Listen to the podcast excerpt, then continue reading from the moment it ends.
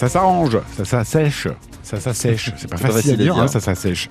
Oui, le temps variable attendu cet après-midi. On attendait quelques éclaircies, mais visiblement, vu la carte, ce ne sera pas le cas.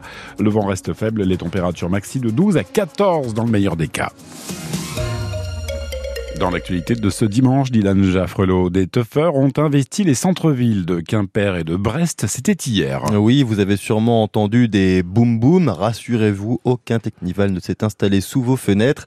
Des centaines de rêveurs ont manifesté contre la répression des forces de l'ordre pendant leurs événements, notamment contre la saisie de leurs platines et enceintes.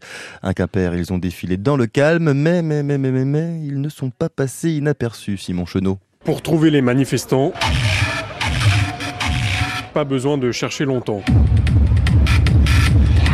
Une centaine de personnes qui défilent, des enceintes et du son super fort dans la rue. Ah, pour l'instant, ça va, c'est pas trop fort encore. Leur but, c'est de se faire entendre. C'est de dire qu'on en a marre, de dire qu'on en a marre de, euh, de la répression qu'on subit. Johan, organisateur de Teuf. Que euh, c'est une culture qui existe depuis plus de 20 ans maintenant. Les manifestants dénoncent les nombreuses saisies de matériel de son et de lumière par les forces de l'ordre. C'est vraiment du matériel professionnel. Ils sont aussi là pour casser certains clichés. Je me drogue pas, je ne bois pas d'alcool, je suis en... Je voilà, j'ai ma petite vie, mon petit train-train.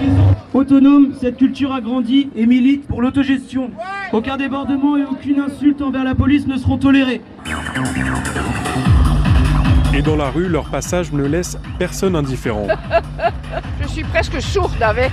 Pas cette grand-mère de 84 ans. Ça ne m'intéresse plus. Vous faites plus la fête? Oh non, non, c'est fini. Là. Le bon temps est fini. Hein. Les autres passants soutiennent les teufeurs. Il faut bien qu'ils puissent euh, être un endroit pour pouvoir euh, évacuer le stress de la semaine. Ils font de mal à personne. On s'amuse quoi. Laissez-les s'amuser, conclut un père de famille. Et après tout, euh, danser n'a jamais tué personne, en tant qu'il n'y a pas d'abus en tous les cas. Découverte euh, intrigante dans le port de Trébordin dans les Côtes d'Armor. Deux corps ont été repêchés hier à quelques heures d'intervalle. Le premier en début d'après-midi et le second en début de soirée. Une autopsie va être réalisée dans les prochains jours pour déterminer les raisons de la mort de ces deux hommes. Selon le procureur de Saint-Brieuc, il n'y a pour le moment aucun élément suspect. Drame familial à Bain de Bretagne au sud de Rennes. Un adolescent de 15 ans a été mis en examen et été placé en détention provisoire pour meurtre et viol sur la fille de sa belle-mère, âgée elle aussi de 15 ans. Lors de sa garde à vue, il a reconnu l'agression commise dans la maison où il vivait. Ce jeune a pu être identifié grâce aux analyses ADN effectuées sur le cadavre de la jeune fille. Un excès de vitesse qui coûte cher à un jeune de 22 ans. Il a été flashé à bord d'une Porsche à 129 km heure à Fouenant par la gendarmerie sur une route limitée à 50. Tout juste sorti du permis probatoire, sa petite carte rose lui a été retirée sur le champ. Le Rassemblement national vient de réaliser un bon coup. À quelques mois des élections européennes, ils étoffent euh, leur liste avec un nom assez surprenant. Fabrice Leggeri, ancien patron de Frontex, l'agence de l'UE chargée du contrôle des frontières. Il sera en troisième position sur la liste du RN. Laurine Bedjebria, cette adhésion au parti d'extrême droite est assez surprenante. Un ralliement qu'il justifie en dénonçant, je cite, un abandon général sur l'immigration. Dans une vidéo sur les réseaux sociaux, Fabrice Leggeri dresse son bilan à la tête de Frontex, lui qui a été nommé sur proposition de l'ancien Premier ministre socialiste Bernard Cazeneuve. Il se targue notamment d'avoir augmenté les expulsions et musclé les contrôles aux frontières. L'énarque veut donc mettre cette expertise de 7 ans au service des Français, dit-il. Il accuse par la même occasion les ONG et la Commission européenne de l'avoir poussé à démissionner. Démission survenue il y a deux ans, après une enquête disciplinaire de l'Office européen de lutte antifraude. Il était aussi régulièrement accusé par les associations de tolérer des refoulements illégaux de migrants. Quoi qu'il en soit, cette prise est un gros coup pour le RN, reconnaît un député de la majorité présidentielle. Car avec ce CV imposant, le Rassemblement national se renforce. Le parti avait jusqu'ici du mal à recruter des hauts fonctionnaires et des experts. Et pendant ce temps-là, la majorité, elle, n'a toujours pas officialisé de tête de liste. L'élection européenne se tiendra le 9 juin en France. En Russie, la répression se poursuit lors des rassemblements en soutien, en hommage à Alexei Navalny. 400 personnes ont été arrêtées depuis vendredi, jour de la mort de l'opposant à Vladimir Poutine, selon l'ONG russe spécialisée dans les droits de l'homme, OVD Info. La dépouille de Navalny n'a toujours pas été remise à la famille et les raisons de sa mort restent floues. 28 985, c'est le nombre de morts dans la bande de Gaza depuis le début de la guerre avec Israël. Le ministre de la Santé du Hamas a officialisé ce chiffre ce matin. 68 883 autres Palestiniens ont été blessés selon la même source.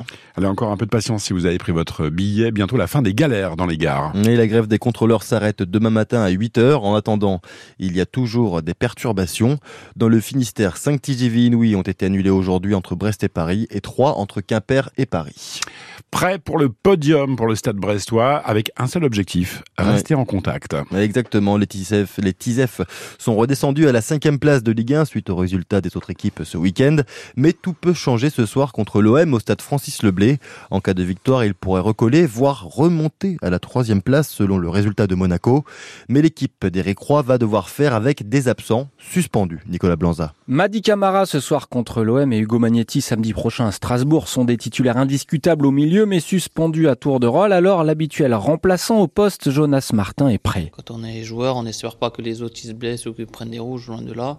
C'est les aléas d'une saison, mais euh, ouais, on va essayer de profiter pour gratter un peu plus de temps de jeu. 20 matchs disputés, mais seulement 4 titularisations pour l'expérimenté milieu, bientôt 34 ans. Comme tout joueur, comme tout compétiteur, j'aimerais jouer plus. Il respecte les choix, reconnaît aussi l'efficacité du trio habituellement titulaire, Voilà, moi je suis pas content de ça. je vais pas, le, pas mentir. Si demain tu viens, tu me demandes est-ce que tu es heureux, je pas te dire oui, oui, je suis heureux. Je suis content que le club y soit en haut, je suis content que notre équipe elle gagne. On travaille dans de bonnes conditions, c'est toujours plus plaisant. Mais à titre personnel, non, ça, ça fait pas plaisir de préparer un match quand tu sais que tu es sur le banc. Après, c'est ce qui fait aussi qu'on se tire tous vers le haut. C'est cette mentalité, je pense qu'il faut qu'on ait tous. L'occasion est donc belle pour lui de se montrer lors des deux prochaines rencontres en apportant sa pierre à l'édifice. Qu'il y ait de la compétition entre nous, mais que ça reste sain. Et c'est ce qui fait notre force depuis le début de saison. Priorité au collectif, bien sûr, mais l'individu n'a pas dit son dernier mot pour espérer bousculer la hiérarchie en profitant des absences.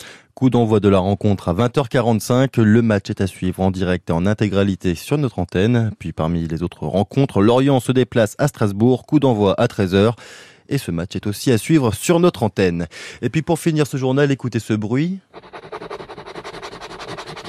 Vous avez reconnu le bruit quand on joue à un goal, un Vegas ou encore un cash.